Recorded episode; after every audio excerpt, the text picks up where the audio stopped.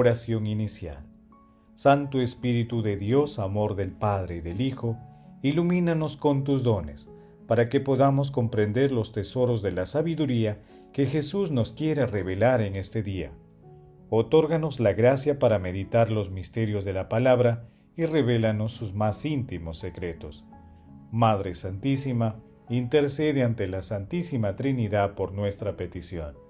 Ave María Purísima, sin pecado concebida.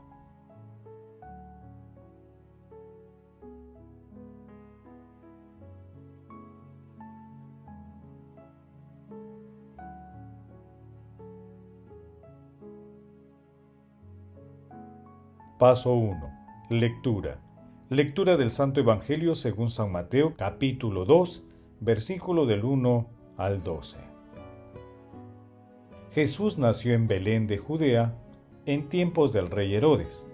Entonces, unos magos de Oriente se presentaron en Jerusalén preguntando, ¿Dónde está el rey de los judíos que ha nacido? Porque hemos visto salir su estrella y venimos a adorarlo. Al enterarse el rey Herodes se sobresaltó y todo Jerusalén con él. Convocó a los sumos sacerdotes y a los escribas del país y les preguntó dónde tenía que nacer el Mesías. Ellos le contestaron, en Belén de Judá, porque así lo ha escrito el profeta. Y tú, Belén, tierra de Judea, no eres ni mucho menos la última de las ciudades de Judea, pues de ti saldrá un jefe que será el pastor de mi pueblo Israel. Entonces Herodes llamó en secreto a los magos para que le precisaran el tiempo en el que había aparecido la estrella, y los mandó a Belén diciéndoles, Vayan y averiguen cuidadosamente acerca del niño, y cuando lo encuentren, avísenme, para ir yo también a adorarlo. Ellos, después de oír al rey, se pusieron en camino, y de pronto la estrella que habían visto salir comenzó a guiarlos hasta que se detuvo en un lugar donde estaba el niño. Al ver la estrella se llenaron de inmensa alegría. Entraron en la casa, vieron al niño con María su madre, y cayendo de rodillas lo adoraron. Después, abriendo sus cofres le ofrecieron regalos, oro, incienso y mirra. Y habiendo sido advertidos en sueños para que no volvieran a donde estaba Herodes, se marcharon a su tierra por otro camino. Palabra del Señor, gloria a ti, Señor Jesús.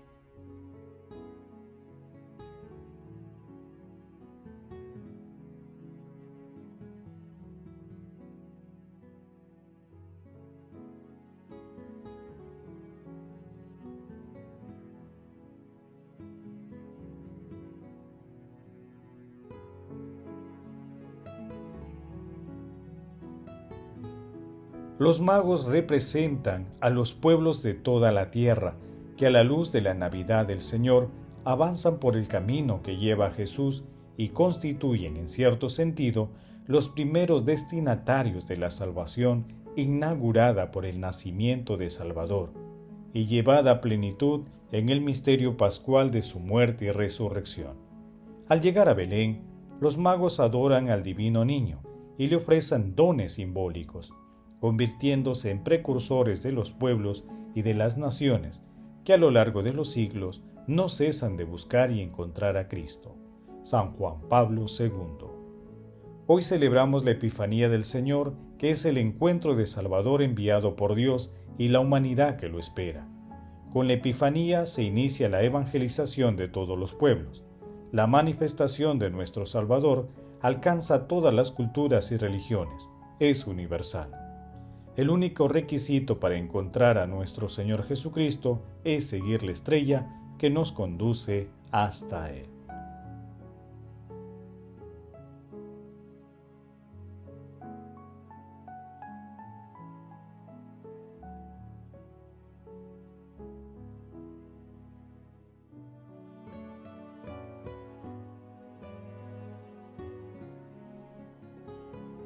Paso 2 Meditación Queridos hermanos, ¿cuál es el mensaje que Jesús nos transmite a través de su palabra?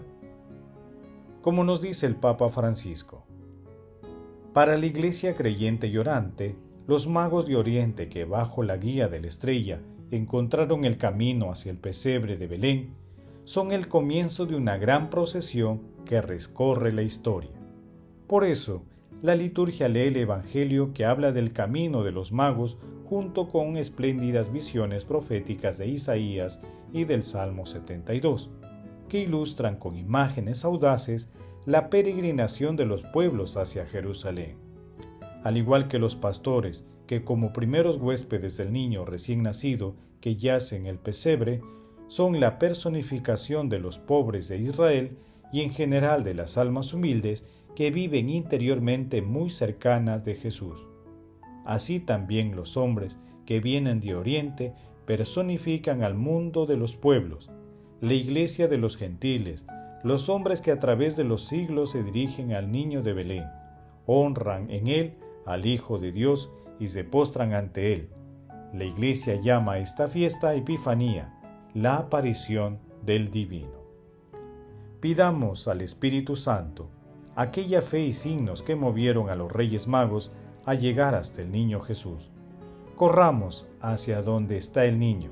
Aprendamos la gran lección que nos legaron los reyes magos, la búsqueda indesmayable de Dios.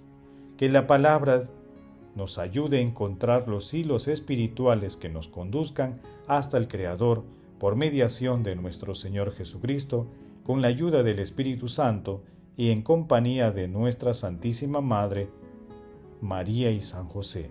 Así, nos impulsen a llevar a otros hermanos a Jesús. Jesús, María y José nos aman.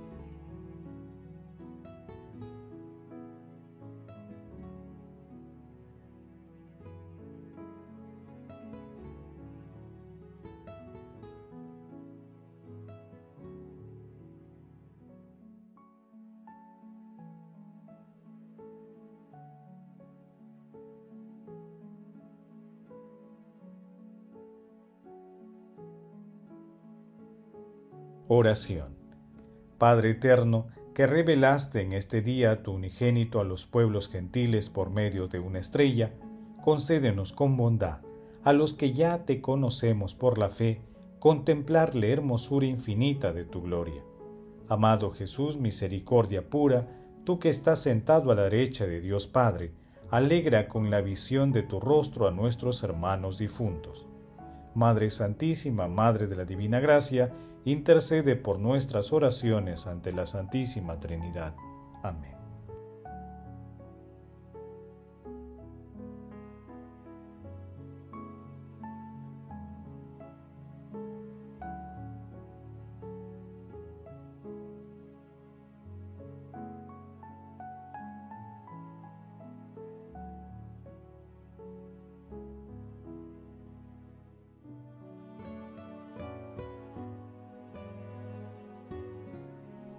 Paso 4. Contemplación y acción. Hermanos, contemplemos a nuestro Salvador con una homilía de San León Magno Papa.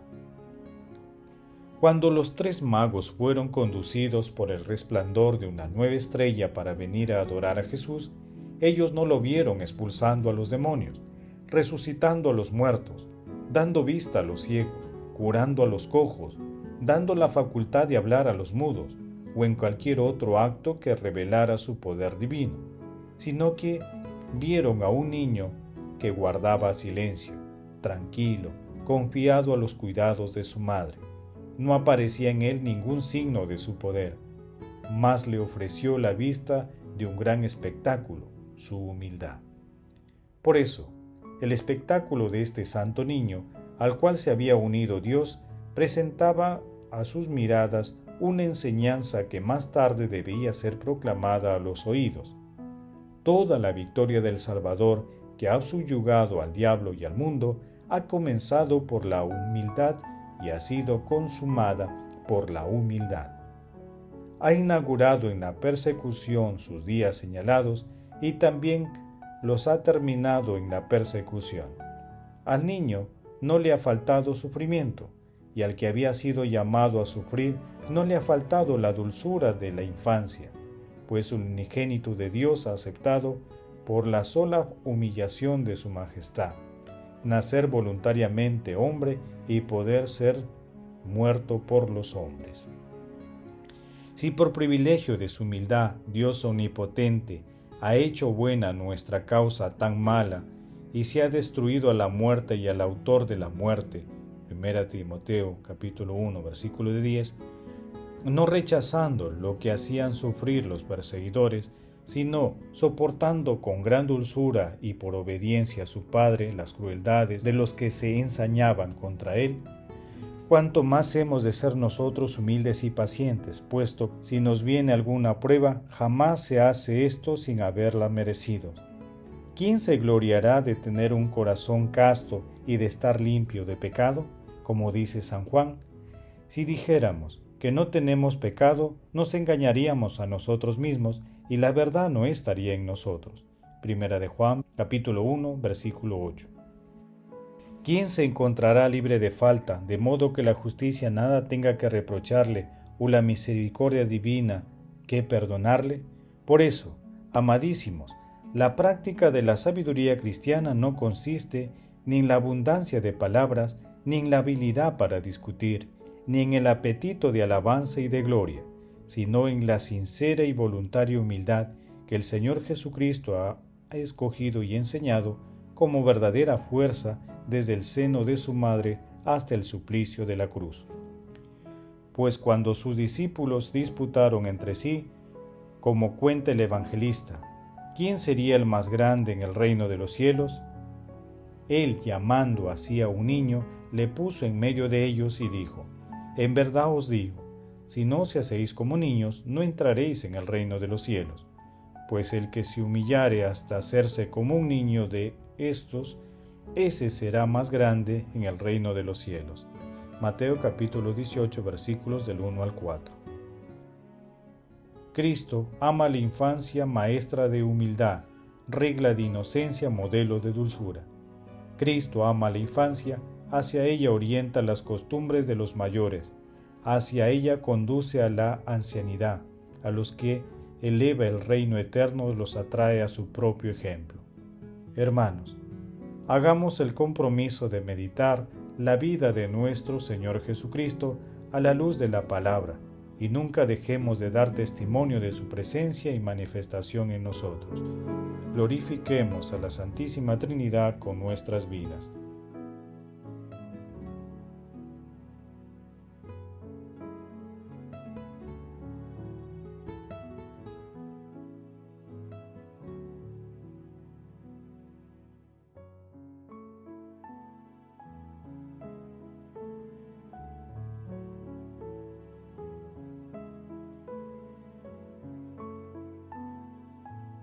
Oración final.